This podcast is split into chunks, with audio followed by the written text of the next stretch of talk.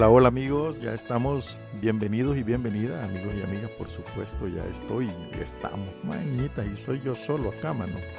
Ya se me fueron los cheradas y ahora me toca a mí solo. en fin, estaba yo, estoy sonriendo, pero en realidad estoy hecho una bola de, de enojo, mano, de, bueno, ya van a ver, oír quiero decir, porque sí, a menos que tengan imaginación. Fíjense que eh, resulta que el transporte público acá no solo es una verdadera basura, o si quieren lo digo en términos argentinos, una verdadera mierda, no solo en la atención que le dan al pasajero, que es el que les está pagando el subsidio a ellos, y, tienen buenos ingresos, les cuento. Un motorista puede ganar hasta 20 dólares diarios, diarios, señores. Y incluido el almuerzo, por supuesto, ¿no? Pero eh, esa situación que se está dando tiene que ver con un caos, son los principales, diría, los únicos promotores del caos. En el tráfico, no dirías la capital porque es un verdadero caos, sino en todo el país. Y saben, ahí a ellos nadie los está controlando. No hay autoridad del Estado, no hay, eh, como les digo, no hay eh, una mano fuerte que les diga así es este orden y así va a ser. Hace mucho tiempo venían, allá estaba yo pequeñito, venían las rutas 29, las 7, no era estado muy poblada la zona y los buses paraban en las paradas de buses. Ahí tenían sus casetas y ahí se detenían, recogían pasajeros, había pausas y seguían su camino no paraban a medio camino, no paraban donde se les roncaba la gana y la gente pues ya estaba advertida y bien educada, digamos entrenada si quieren, para ir a la parada de buses y allá tomar el bus. Si el bus lo dejaba, bueno, se iba y esperaban otro. Y así era la cuestión. ¿Y cómo se originó el caos? Bueno, se quitaron todos los controles, incluso para ser motorista de autobús, señores para ser motorista de autobús habría que pasar por varios exámenes, pero hay cierto sector poderoso que nos metió al caos.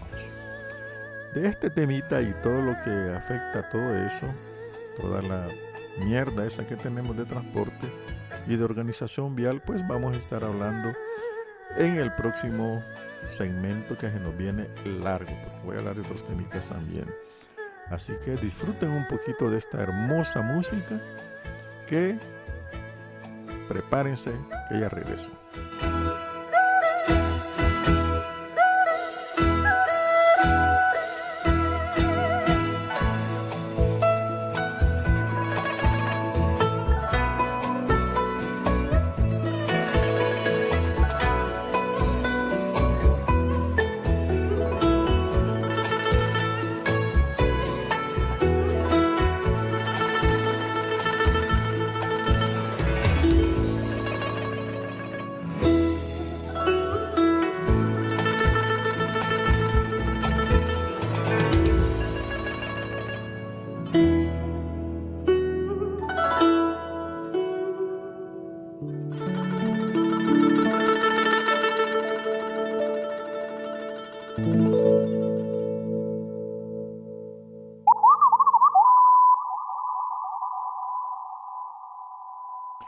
Ahí está nuestro aullido digital y nosotros aquí aullando para que vean ustedes cómo son las cosas acá. Hace mucho, mucho tiempo eh, había bastante orden en el transporte público, pero a alguien no le gustaba eso. Los requisitos para llegar a manejar un bus eran primero haber manejado automóvil, luego no sé cuántos años de manejar un carro medianamente pesado y luego pues ya manejar camión o buses ya era cosa seria y eran de respeto esos señores, hermano. Ya llegamos a una edad como entre 30, 35, 40 años a conducir buses. Y todo era, pues ya conocían las reglas del tráfico, conocían cómo conducirse ante los pasajeros, no solo conducir el bus. Una cosa es manejar y otra cosa es conducir, ¿no? Y bien, así era la cuestión antes. Estaban muy organizadas las paradas de buses. Uno tenía que correr si querías tomar el bus y el bus arrancaba y no paraba, mano, hasta la siguiente parada. La gente pues estaba, éramos menos quizá, y hay que decirlo también, ¿verdad? Los buses en buen estado, bien limpios, los motoristas sonrientes. Parece idílico, ¿verdad? Pero más o menos así era, bastante aceptable en un 90% el transporte. Nadie se quedaba esperando a nada, todo bien controladito, pero vino un caos. Y este caos no fue eh, cuestión de, de que así se da, se dio así por así, no. El caos, señores y señores, fue inventado, fue creado. Imagínense ustedes, después de ese orden, ¿verdad? Vino alguien que quería vender microbuses, Toyota, las famosas Coster Toyota. ¿Y quién distribuye Toyota aquí? Pues la familia Poma. No permite a ellos, acapararon todo y querían vender sus microbuses. Y se les ocurrió meter en las colonias microbuses. Porque antes sucede que como no era tan poblado, digamos, el país, los buses no entraban a las colonias, tenían su recorrido dentro de las colonias y salían a hacer su recorrido a las distancias largas. Pues se les ocurrió a esos descerebrados que solo siembran el caos, y todavía lo estamos viviendo, en vender sus microbuses y se crearon líneas de microbuses. De una sola colonia, fíjense ustedes, salían dos rutas, las mismas rutas, la misma ronda. ¿eh? Por ejemplo, solo existía la ruta 29. Ahora casi se agotan el, vocabulario. 29A, 29B, 41C, se inventaron números y letras revueltos, mano. 41F, 101, solo había una 101 de Telourdes hasta San Salvador, unos buses pequeñitos. Ahora hay 101, ah, imagínense la letra que quiera, mano. Y así cada colonia aquí en El Salvador, fíjense ustedes, tiene doble servicio de bus, cada colonia. Créanlo o no, las calles estrechas, creció la población y ahí estuvo, fracasó todo eso. Ya no hubo control de la autoridad del viceministerio de Transporte, era el encargado de todo eso, ya no como que el riquito dijo ahí, no, ya no hay control, todo es liberal, todo es economía liberal, liberen el transporte, ¡pum! Un caos.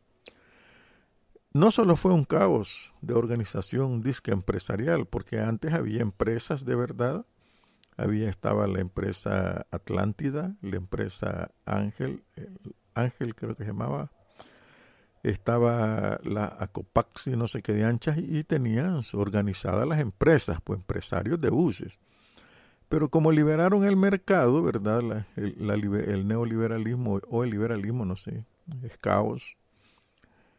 Y cualquiera podía tener un bus y hacer su línea. Y le dieron permiso a medio mundo y se generó un caos. Gente que de Estados Unidos venía queriendo poner su empresita, entre comillas, traían buses escolares marca Bluebeard, unos buses que todavía venían pintados con toda la señalización para la high school y los metieron a montones, señores. Ahí ya no había empresarios, había un dueño de un bus y ya listo. Y la corrupción en el viceministerio del transporte. Daban líneas o las vendían carísimas. No, dame la plata y yo te la tramito y listo, tenía su línea. Y para entrar en el negocio se inventaron el montón de líneas.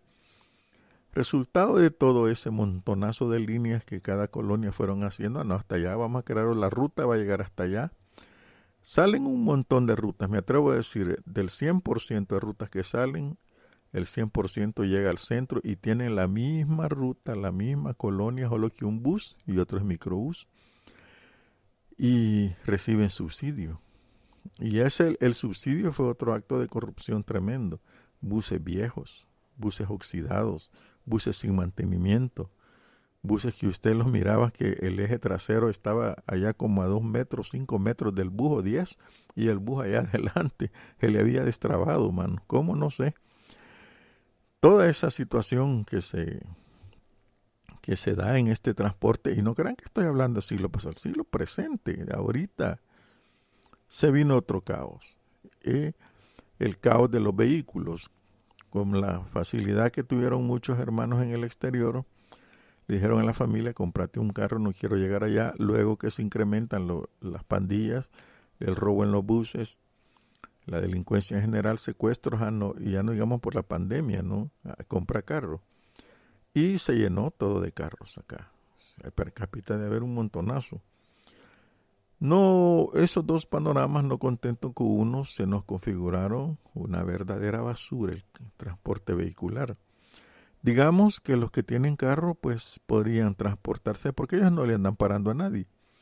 Pero el transporte público, señores, si alguien lo viera por acá, se darían cuenta el caos.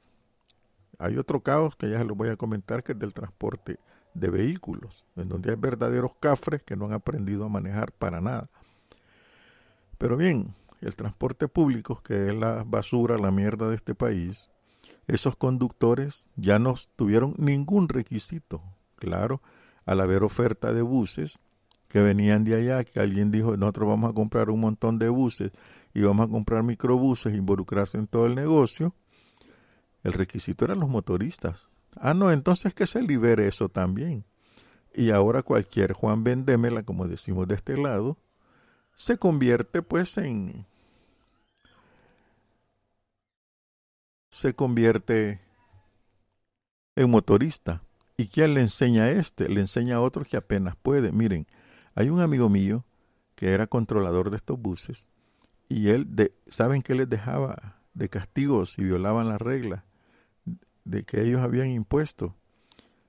Planas para aprender a leer y escribir. No pueden leer y escribir. ¿Cómo tuvieron licencia, señores? Eso no se sabe, mano. Pero allí hay un montonazo de cipotes. Ahí andan dando, no, ya te anda su licencia, ¿cómo la obtienen? No sé. Pero lo que menos saben es conducir. No pueden, simplemente se dejan ir y a una velocidad de ustedes, velocidad restringida, ¿qué les importa? Parada prohibida, ¿qué les importa? Que déjenme en la esquina usted, aunque estén parados un buen rato en un pedazo, a los 10 metros vuelven a parar. Si alguien levanta la mano ahí para subir, vuelven a parar. Es un descontrol total. Imagínense ustedes la fluidez que le quitan al tráfico de vehículos. Es increíble. Miren, aquí cerca, eh, por donde yo vivo en Soyapango, está un centro comercial. Pasan importante. No les alcanzan las cuatro vías. El tráfico en el bulevar es lentísimo, lentísimo. ¿Y a dónde está? Dice uno, ¿por qué va lento esto? Allá bien galán están ellos hay una palabrita que ocupan estar echados. Ahí están el montón de buses, microbuses y la policía brilla por su ausencia. No están. Y cuando están ponen unos conos que se roban casi toda la calle porque resulta que los buceros paran a donde les antoje, sea o no sea, estén cerca o lejos, sea o no sea parada, estén cerca o lejos de la misma parada. Aquí hubo un, intento de ordenamiento, se llamó el CITRAMS. Es decir, no iba a haber transporte público masivo hacia el centro de la capital, sino una sola ruta y esa ruta iba a ser alimentada por los que salen de las colonias y regresar a la colonia.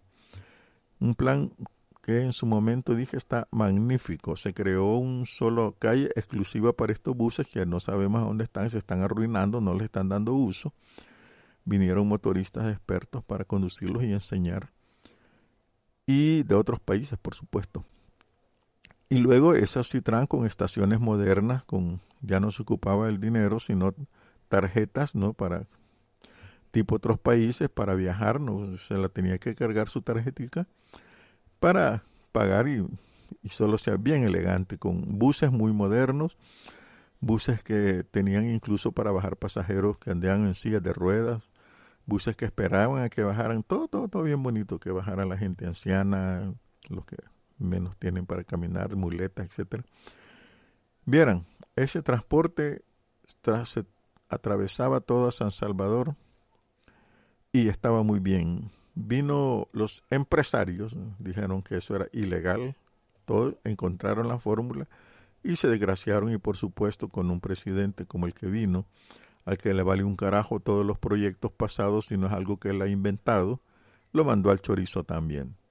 Esa vía, señores, ahí se meten los buses y microbuses y paran ahí. Ahí se detienen importando que fuera de los zapitos que hay ahí que dividen las dos calles, ahí tiene que pasar la gente todo, dos vías más del bulevar con un tráfico galán. ¿Qué les importa? Nadie los está controlando. Nadie. Miren, allá en el centro, en el mero centro, es un caos.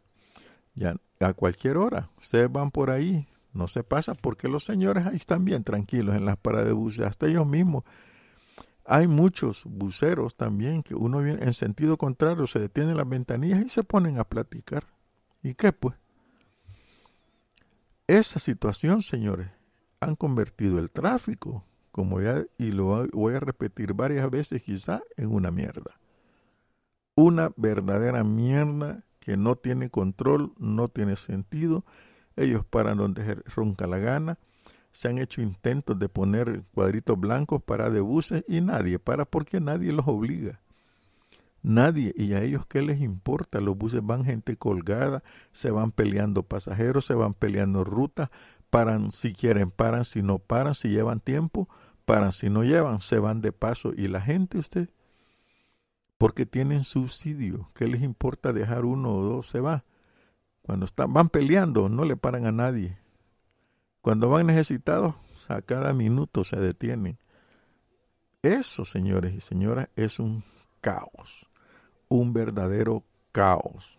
Ya no digamos eh, los empresarios que han hecho con un sistema viejo, viejo, para controlar los ingresos, un sistema en que cuánto tiempo llegó allá, han hecho puntos, le llamamos acá, los sitios donde ajustan el tiempo al bus.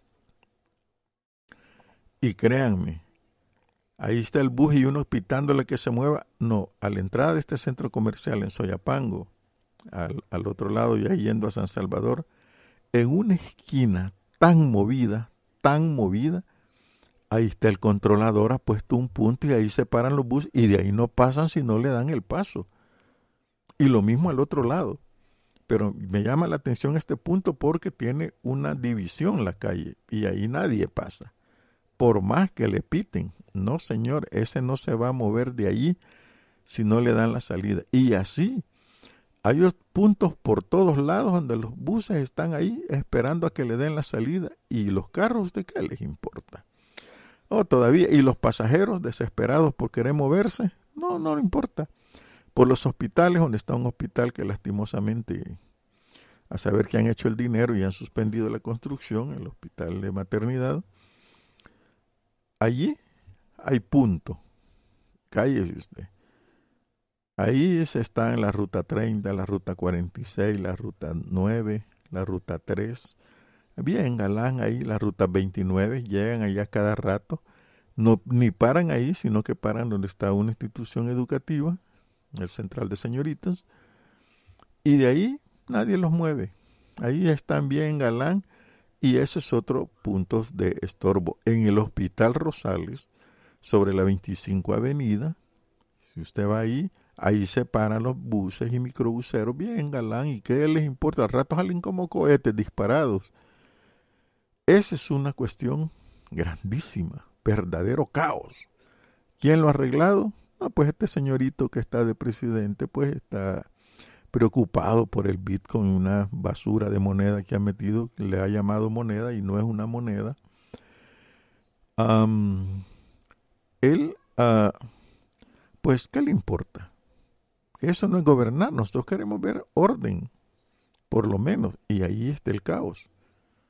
Es increíble, es increíble el caos que no tiene nada. Miren, está la, llega la policía así simula. Yo he visto, he visto. La policía, vaya, avance, avance. Y no avanzan. Bueno, no vas a avanzar, le dice, avanzan. En el momento que le dice avance y no avanza, ya deberían ponerle la multa, quitar la licencia, bla, bla, bla. No, retan, retan a la policía y no hacen nada, la policía no hace nada. Incluso cuando ha hecho algo. Hay motoristas, señores, que tienen, deben miles de dólares en multas y andan manejando. Otra cantidad de motoristas anda sin licencia, porque hasta les han quitado la licencia, pero ellos qué les importa. Así es la cosa, así es la cosa aquí en El Salvador. Y los buses viejos, ya no se diga. Miren, a mí aquí me han, me han dañado varias veces el espejo y no solo a mí me di cuenta, a otros vehículos, porque ellos ven que caben, se meten y que pues, no importa lo que se lleven. Es una situación de verdad muy lamentable, muy lamentable el hecho de que ese transporte público sea un verdadero caos. Mierda, iba a decir otra vez. Pero a lo mejor van a decir, ¿y este que ha creado? Bueno, de vez en cuando tiene que salirse algo. Pues así es la cosa. No puede ser. ¿Entienden? ¿Dónde están los gobiernos? ¿Dónde están? Hoy hay un montón de alcaldes inútiles y voy a esta otra parte. Las calles, señores.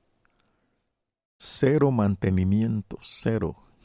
Y esto que estoy hablando solo del mantenimiento, llena de baches desde hace años. No hay ningún plan para hacer eh, señalizar las calles. Bueno, primero sería arreglar todos los baches que tienen, incluso calles de alta circulación, como la calle Santa Marta se le ha puesto a esta calle alterna al bulevar, como el bulevar mismo, a ambas orillas, no hombre, hay verdaderos hoyos ahí, cavernas ya.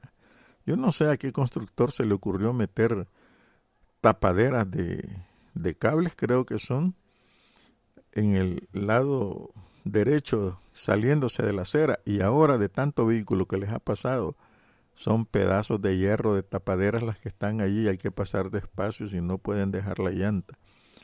Ahí no hay nada nada que llegue a arreglar la calle. No hay cooperación de nada. Es increíble increíble. Los, los municipios. Antes había, digamos, muchos alcaldes cometieron el error de que no se miraba nada en su gobierno, pero cuando se les ocurre ya las elecciones empezaban a arreglar calles. Hay izquierdas y derechas ahí llegaron, hicieron lo mismo y no se pusieron a gobernar. Mientras los de abajo quejándonos miren todo este problema de las calles. Esas calles, con los alcaldes inútiles, porque muchos son, han llegado inútiles de verdad, hasta Will Salgado le dijeron inútil, le dijeron que ha hecho el dinero, le dijeron por las inundaciones. Miren, no se ha visto su trabajo y ya no subieron el impuesto, parejos sí son hermosos, ¿no? Bien galán aparece incrementado en Santa Tecla, el, alcalde llegó, le subió a un dólar, hay más de medio millón, medio, medio millón mensual, nombre, para tener plata y las calles inundadas, señores no hay ni limpieza de tragantes. Bien, ahora hay una cosa, hay calles que son muy transitadas y agárrense, súper estrechas, estrechas, estrechas, estrechas, de verdad. Esa calle alternativa al bulevar, hasta el bulevar está estrecho ahora, ya les comento. Porque, bueno, estas calles alternativas en que uno se mete por los barriadas y colonias y todo, como alternativas a salirse de la calle principal para buscar otra, están verdaderamente hechas una desgracia. No sé por qué me viene mierda la cabeza. Así. Bueno, la palabra, no la mierda. Entonces, esa cuestión está verdaderamente hecho un desastre y eso ha causado mucho, mucho daño a los automovilistas que están gastando, señores, muchísimo dinero por malas calles. Y esa solo es una parte del problema el problema es grande aquí en El Salvador y nadie le pone atención a por qué la gente apoya a gobierno que no se miren. Eh, el, alcalde Paz en Mexicanos, el mejor alcalde que ha tenido mexicanos, se lo volaron por ciego fanático y ahora están en montañas de basura. Una señora que ni sabe lo que es gobernar o para qué ha llegado. Ahora, la cuestión es esta. Fuera de todo eso, usted va a ver calles acá, ya antes lo comenté en otro programa, hoy lo amplío, sin ninguna señalización Usted no sabe por qué calle va porque no tiene nombre. No tiene eh, la franja amarilla de en medio. Las orillas totalmente destruidas, no hay franjas amarillas donde debe de haber. No hay rótulos de advertencia. Por ejemplo, esa que les decía de la Santa Marta debería tener el rótulo de advertencia eh, de, que es embajada y curvas y calle estrecha. El rótulo de advertencia, velocidad a menos de 20 por hora. Y, como les digo, es una calle estrecha, 20 por hora. No, hombre, ahí se mete. Y es más, es tan estrecha la calle pero tan estrechas que hasta caben, valga la ironía, unos camiones que se dejan ir ahí de bebidas gaseosas. Eh, se meten ustedes. Y ahí todos paralizados y todos quietos y siempre hay unas señoras que se ponen a dirigir el tráfico ahí porque en ausencia total de policías. No hay policía de tránsito, pero esa es otra cosa. Este caos de señalización, de prohibiciones, es más, miren, estos días ha habido movimiento de cargos, camiones pesados, siempre hay, ahí en la zona industrial de Soyapan, que por cierto hoy apestaba toda esa zona. Pobrecita la gente que ahí vive. ¿Por qué no dejan que los trailers carguen y descarguen en la noche? Salgan en la noche. No en pleno tráfico, mano, y unas trabazones hermosas que se hacen en esa zona. Esperando, esperando a que termine la maniobra. En Estados Unidos, si mal no recuerdo, allí en horas nocturnas es que ya tienen su horario para ir a cargar y descargar donde quiera que estén, pues. Hay trabajadores en la noche, se mueven en el día, se quedan en un lado y en la noche dicen a descargar. Su, hay movimiento para no estorbar en el día. Aquí en San Salvador, en cualquier parte del país, las calles son estrechas, ya no digamos Santana o San Miguel, ustedes no, hombre y la capital, que son, menciono los tres porque son los tres más grandes centros eh, perdón, de población y de calles. Y ahí se meten los tráileres, pues. En plena mañana, plena tarde, ahí están, cuando ellos deberían de circular en transporte ultra pesado en la noche. Y ahí tienen ustedes calles sin señalización. Aquí en San Salvador no sabe usted si va por la tercera, la cuarta, la primera, le cambian nombres a cada rato a las calles según llegue su ideología. Uno le pone un nombre de coronel y otros nombre de Venezuela en agradecimiento. Ese nombre lo, lo apoyo porque Venezuela ayudó a Comasagua, a las víctimas del terremoto de Comasagua, les hizo casas gratis, verdaderamente gratis, en propiedad, a los afectados de esa población. Y como agradecimiento, pues le pusieron Boulevard Venezuela. Luego vienen y, le cambian a Boulevard de no sé qué militar, que a saber qué puchas hizo le inventaron una historia y dije que ameritaba. Luego la Diego de Holguín, está bien que le hayan quitado porque Diego de Holguín no se sabe si existió o no. No fue el primer alcalde de San Salvador. Otro día hablamos a hablar de historias. Y le pusieron Monseñor Romero, San Romero ahora. Y la derecha se, miren, no, que le decían y por qué le han puesto ese nombre. Dolidos, dolidos. Pero así tenía, se llamaba. ¿Y qué pues? ¿no? Había un periódico derechista que ahora está en el bando contrario, ¿verdad? Que él ponía ahí la antigua calle Diego de Holguín. Así le ponía por no poner Monseñor Romero porque odiaban a Monseñor Romero. Hoy San Romero, un hombre reconocido en, todo el mundo, el más universal de todos los salvadoreños. Y se niega esta derecha trazada a, reconocer todo eso. Entonces, visto todo eso, no hay que las alcaldías menos que van a señalizar. Primero porque cuando ponen postes no les dan mantenimiento. Y en las esquinas nadie sabe por dónde andan, ni flechas, ni nada, mano. Y la gente traviesa, se la vuela, les da, les da duro, como que un odio que tuvieran, porque no hay ley, señores. En la segunda parte, o sea, en la otra media hora que viene, si me siguen aguantando, vamos a hablar del tema, pero desde otro punto de vista. Por de pronto, una canción de mi grande y querido amigo Guillermo Anderson. Así te quiero. Linda canción.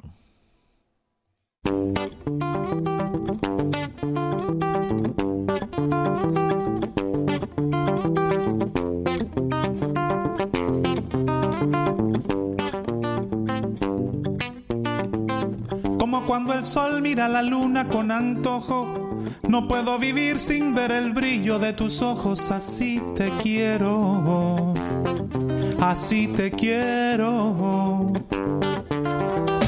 Como el matapalo cuando abraza la palmera, el amor que siento no es amor como cualquiera, así te quiero, así te quiero como ave que canta alegre por la mañanita. Así me suena tu voz dulce y delicadita, así te quiero.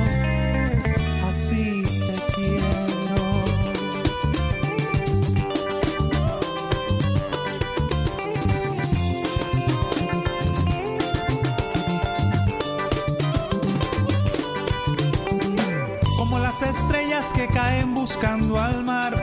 Así te he buscado hasta que te logre encontrar. Así te quiero, así te quiero. Como le haré falta la gaviota al pescador. Como que no vivo si el vivir es sin tu amor. Así te quiero, así te quiero cuando el río se entretiene en los remansos. De darte caricias y cariño no me canso, así te quiero.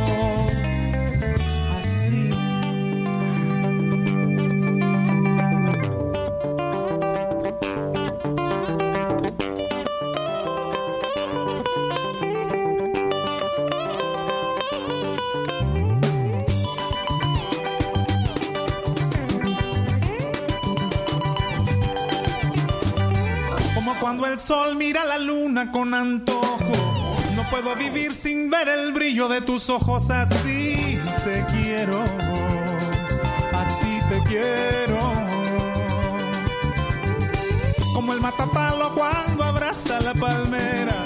El amor que siento no es amor como cualquiera. Así te quiero, así te quiero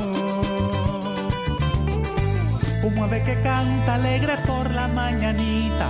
Así me suena tu voz dulce y delicadita, así te quiero.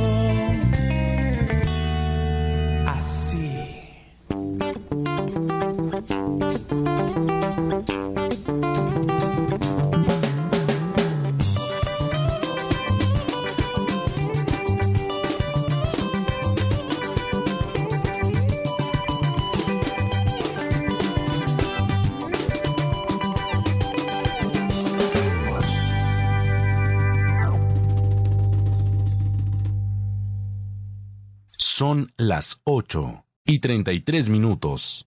Bueno, las 8 y 33 y aquí estamos de regreso. Fíjense que le voy a confiar algo y con las disculpas. Algunas veces el programa no se ha oído porque yo quito el micrófono para que no se me cuelen sonidos en lo que está soñando la cosa, ¿no? Y sucede que se me va la llave de la mano, de veras. Y entonces el programa yo sigo hablando aquí bien galán y, no estoy diciendo nada al aire, no estoy hablando paja yo solo. Eso es lo que ha pasado. Así que ahora estoy más atento a todo esto. En fin, como dicen los gringos, anyway. Yo seguía con mi temita acá, ¿verdad? De este de la cuestión de de las de las carreteras sin ninguna señalización, cero mantenimiento, cero nada de nada. ¿Hay algún plan para esto de parte de las alcaldías? No, no hay ninguno, señores, cero. Cero, cero, cero. No hay nada. Y no, y no contentos con la, el deterioro que les he explicado del contado de las calles. No le he explicado, le estoy contando lo que está sucediendo. Hay unos espacios a las calles ahora son verdaderos basurales, señores. Basura, había calles hermosas llenas de basura, basura. Tal parece que al salvadoreño le gusta vivir en un chiquero, man. Basura. Como en esas calles no pasa nadie, antes no pasaba nadie, ahora pasa y nos damos cuenta. Hay gente que agarra la bolsa de basura la tira, hemos visto a un hoyo por ahí y listo. ¿Qué pues?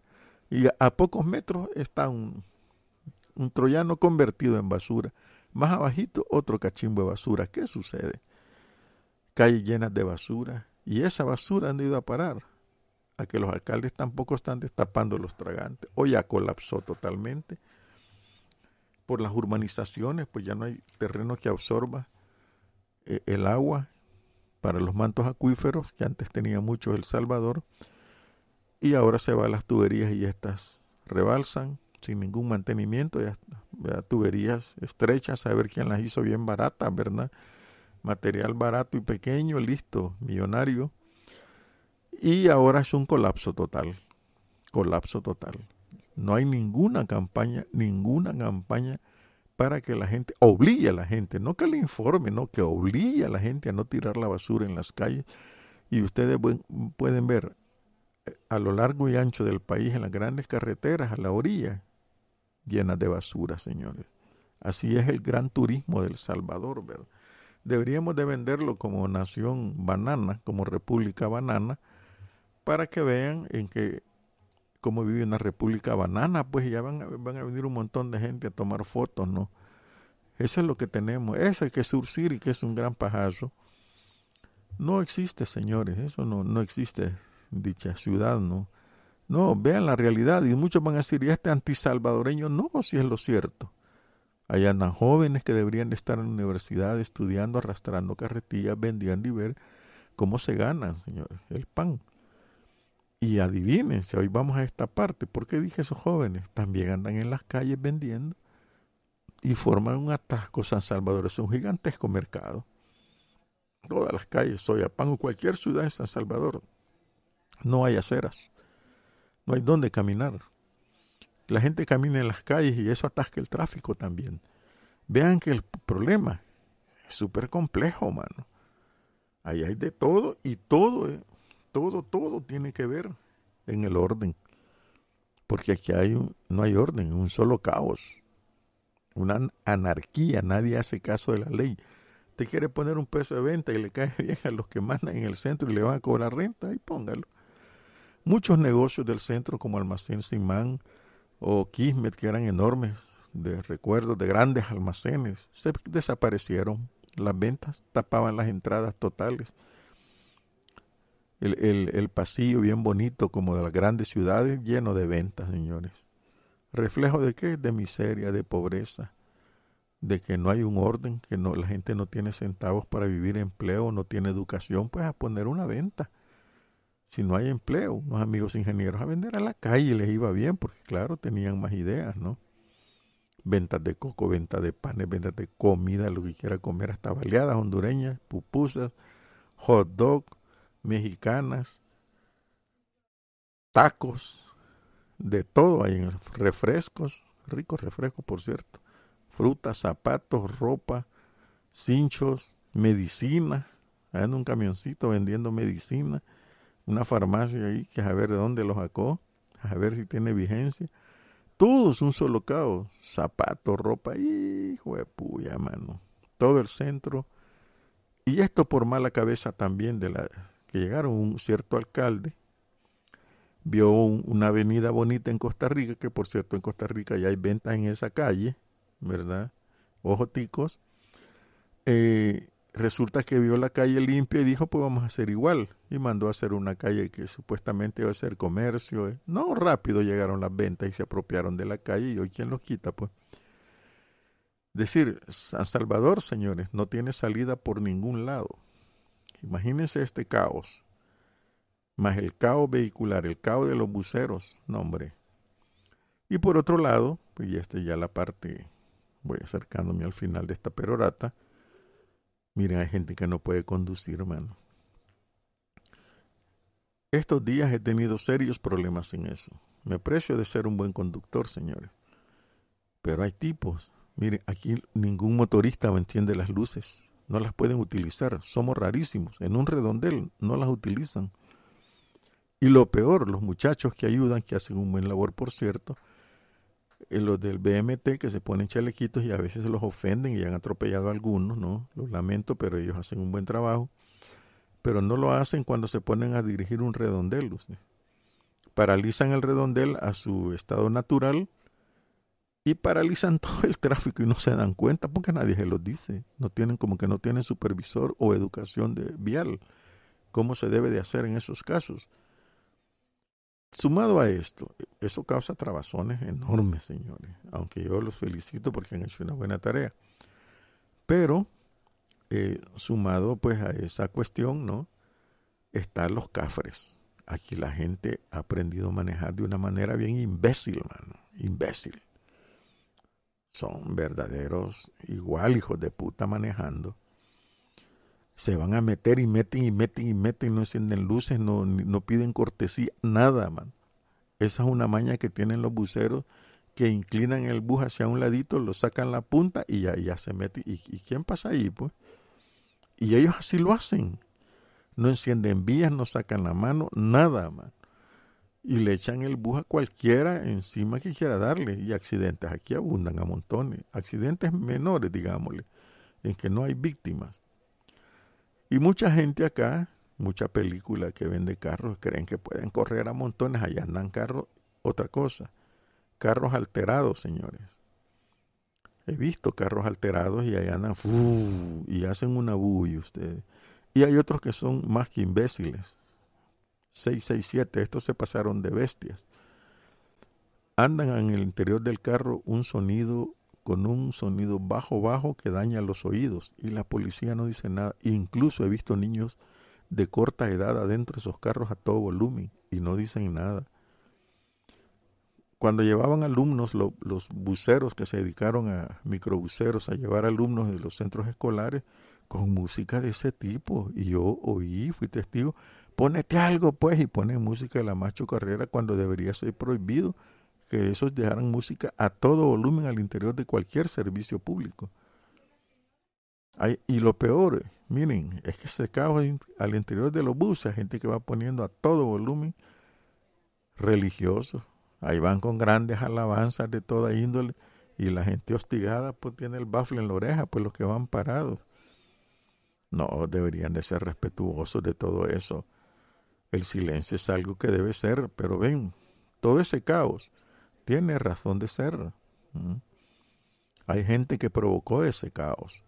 Los gobiernos, ni los dos de izquierda que hubieron, no pusieron orden, peor, porque tenían a, toda la oligarquía y políticos ricos contra ellos. Pero viene este otro que es endiosado y ni con todo que dice que habla con Dios, que es millennial, que se pone ojos rojos ahí como un niño juguetón inmaduro ni él puede con eso, no ha hecho nada. Allá anunciaron de que iban a, a ¿cómo se llama?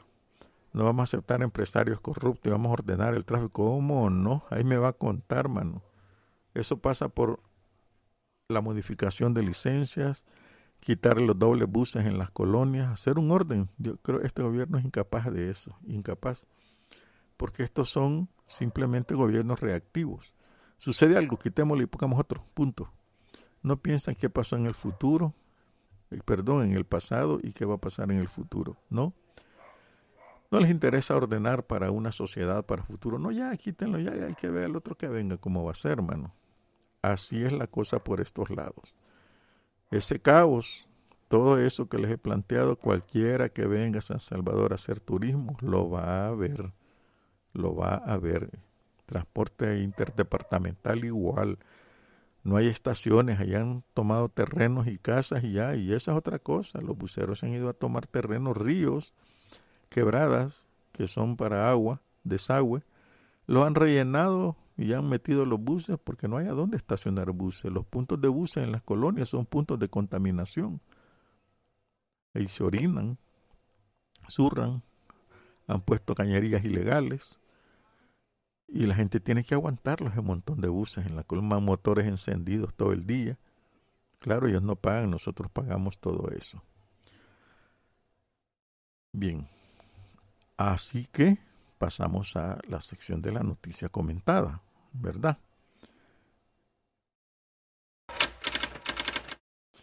Bien, fíjense que aquí me estoy dando cuenta que el gobierno está reculando en algunas cosas. Los salarios de los empleados continuarán pagándose en dólares. Aquí dice que señaló, pero ¿cómo que señaló? Dice, condenar una herramienta como el Bitcoin no es adecuado, pero a pesar de la defensa quizá del Bitcoin, claro, está la piraña peinada, le dicen a Alejandro Zelaya, ¿verdad? Y ustedes lo vieran, van a ver que es cierto. Este, se van a continuar pagando en dólares, dice. ¿Y por qué? Porque claro, ya empezaron a sentir la presión de la sociedad que no quiere esa basura que le han puesto moneda. ¿Verdad? Ahora bien, este porque dice que el dólar es una moneda de uso obligatorio en el país. Sí, pero el Bitcoin es de uso obligatorio y dice la ley del Bitcoin, si alguien quiere Bitcoin, pues tienen que darle Bitcoin. ¿Y cómo va a ser una empresa si su empleado no quiere dólares? Joder, hermano. Así que e, esa es una situación eh, tremenda. Pero fíjense bien estos señores cómo mienten cómo cambian su vocabulario. Aquí dice, eh, hemos solicitado asistencia técnica al Banco Central de Integración Económica y al Banco Mundial, dijo. Han solicitado asistencia técnica, pero más adelante dice que recibirá asistencia técnica. Discúlpenme, pero una cosa es que le hayan dicho a la solicitud que sí y otra cosa es que le han dicho que no. Además, esos bancos no tienen ninguna experiencia en hacer leyes de una moneda inexistente. Sin embargo, estos le están diciendo eso, que al Banco Mundial le van a pedir asistencia cuando tienen que pagarle préstamos. Ah, no, hombre, como me toca aquí no hay dólares Bitcoin. El Bitcoin, mire, el Banco Mundial le va a decir tienen que pagar en dólares, señores. Esa moneda no sirve y eso es solo para hacer jueguitos como el, el presidente y su hermano han estado jugando en eso, ¿no? Desde hace días. Por ahí los pillé en una publicación que han hecho eh, vienen jugando de hace días en eso, pero ese es un jueguito de ganar o perder, pero se trata de algo serio. Y pues así que el, ministro este se vio obligado a decir que no estamos sustituyendo al dólar.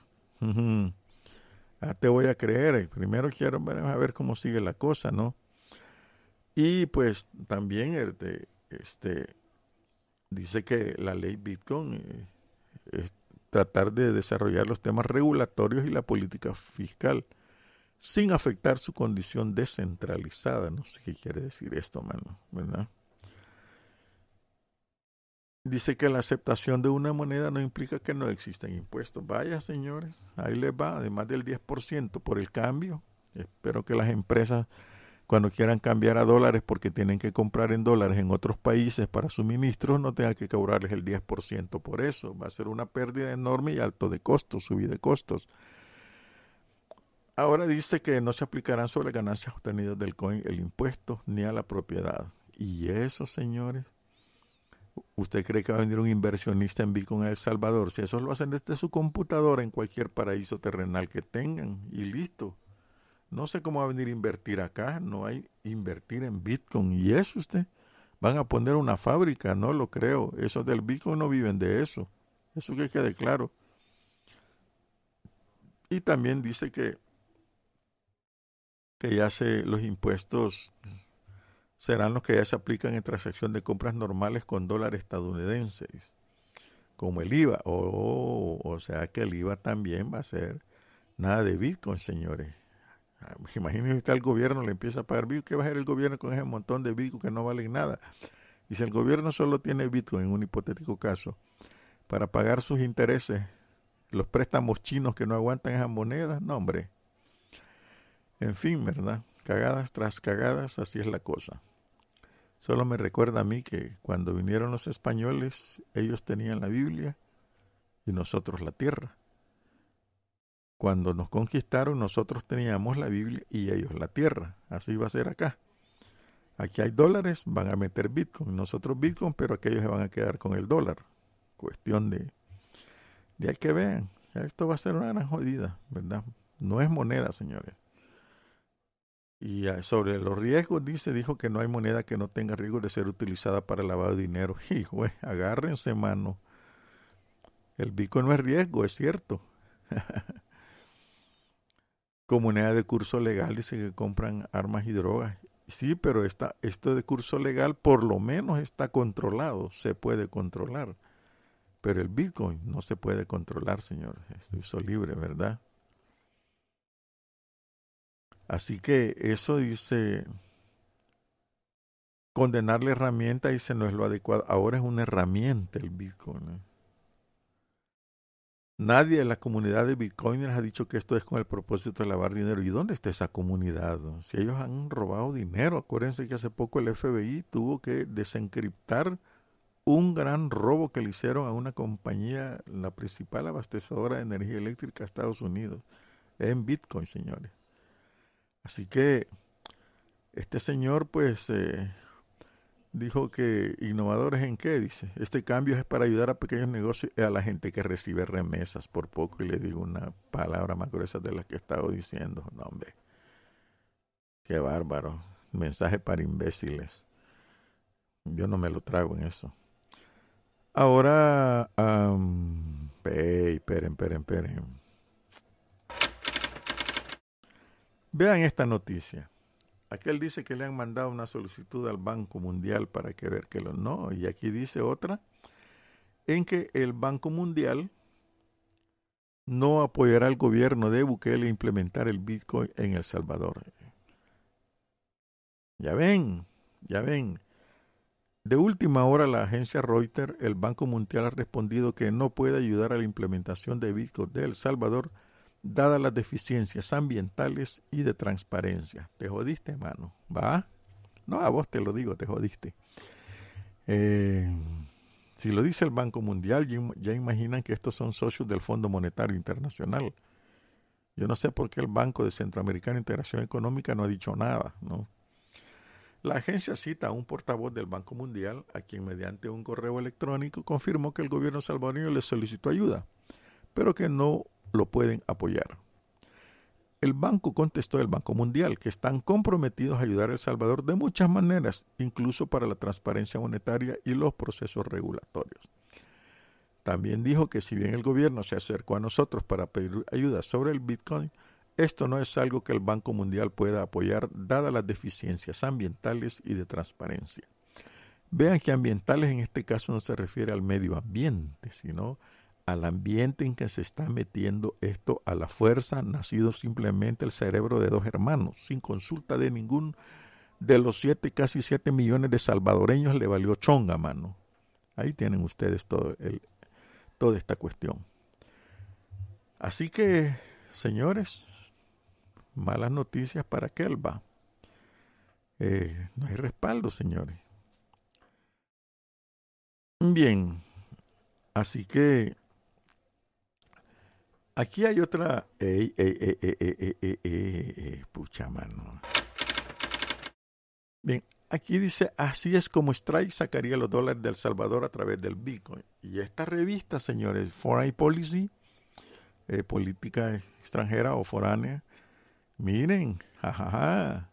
La revista estadounidense Foreign Policy publicó el martes un artículo en el que analiza la adopción del Bitcoin como moneda de curso legal en El Salvador a la que considera una medida nada favorable para el país. Esa revista es de gran influencia allá. Es probable que esto sea un desastre para el país, pero es típico del estilo errático del gobierno de Bukele, escribió David Gerard, que es el columnista, ¿no? Pero además el artículo explica cómo es el esquema de traspaso de dinero de las remesas que el gobierno quiere hacer en asocio con Strike, una de las compañías de pago estadounidenses que afirma hacer remesas utilizando Bitcoin. Ya les dije a ustedes que tienen que leer nuestra página web Radio Voz. Es eh.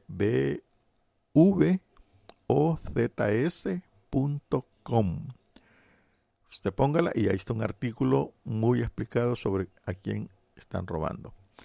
La transacción para quedarse con los dólares y aquí la mara valiendo o comiendo, mejor ni digo que, eh, Bitcoin. Cuando yo inicio el pago de mil dólares, Extrae debilita, debita, perdón, perdón, voy a empezar a leer otra vez porque dije debilita y no. Cuando yo inicio el pago de mil dólares, Strike debita mi saldo de mil dólares con ella. Strike entonces convierte automáticamente mis mil dólares a Bitcoin usando su infraestructura de manejo de riego y comercio en tiempo real. Strike entonces mueve los bitcoins a través del Golfo de México que luego llegan a Centroamérica en menos de un segundo y sin ningún costo. Strike entonces toma los bitcoins y los convierte automáticamente en dólares sintéticos digitales conocidos como Tether. Óigase bien, los convierte en dólares sintéticos digitales conocidos como Tether, usando su infraestructura de manejo de riesgos y comercio en tiempo real. Luego, Stray acredita el recipiente de dólares sintéticos digitales en su cuenta de Stray. El mismo Stray se los mete a su propia cuenta. El receptor de la transferencia va a recibir dólares sintéticos digitales y los dólares que le mandaron quedarán en los Estados Unidos con la empresa que emite los títer. Agárrense. Agárrense. Según Mallers, si el receptor quiere dólares de verdad, tendrá que ir a un ATM o un cajero, no de bancos, sino de la empresa Stray, en la que le darán los dólares a cambio de los títeres. En ese cambio, aunque Mahler no lo dice, es en, es, es en ocasión habrá una comisión que se puede adivinar porque en operaciones similares la empresa ha entregado el equivalente de 47 dólares reales por cada 50 dólares sintéticos digitales. Dada la magnitud de las remesas, economistas locales advierten que en unos cuatro o cinco meses el gobierno habría transferido todos los dólares en las reservas internacionales del país. Los dólares de mentira no son aceptados como reservas y no se pueden usar para hacer pagos al extranjero. Así los salvadoreños perderían todos sus ahorros. Según la revista The Economist, el economista, esta empresa, a la que el gobierno le entregaría los dólares del país, ya ha sido multada por el Estado de Nueva York por mentir al afirmar que tenía cubiertos los dólares sintéticos uno a uno con dólares de verdad. Al emitir dólares sintéticos que se usarían en El Salvador, la empresa, oigan esto, Huácala, se convertiría en el Banco Central de El Salvador emitiendo a voluntad los dólares sintéticos, sin ningún respaldo y quedándose con los dólares reales. La fiscal general del estado de Nueva York llamó a esta empresa fraudulenta. Es un fraude, señores. Está clarísimo. Es un fraude lo que se está gestando aquí en El Salvador y me pregunto cuántos funcionarios van a tener que ir a la cárcel. No les va a quedar otra, pues. Sí, sí, a, la cárcel, ¿verdad? Así que, este, las revelaciones, pues ahí están. Ahora, si usted no quiere, ¿verdad? Se la quiere tragar entera, como decimos aquí, pues hágalo. Es negocio de bobos, señores de veras, mano. Y pues alguien va a salir ganando y no va a ser el pueblo salvadoreño. Eso que les quede claro. Que les quede claro. Si no le ha quedado claro a usted, pues no tiene más que rechazar todo eso. Un saludo a Fidel allá en Canadá que nos está escuchando aquí también a Mario Lipoli, nos está escuchando, y a otros amigos pues que también están escuchándonos y otros que lo van a escuchar. Saludos a los que se han quedado esperando y van a esperar, ya les debo dos. Eh, nuestro RSS que está en la página de Radio Voz. Usted pone la, la V, la O, la Z y la S seguido del punto y el com y ahí entra nuestra página y también pues puede eh, acceder a nuestra página en Facebook. Confiamos nosotros en que serán de su interés todos estos mensajes que le estamos dando. Hasta la próxima.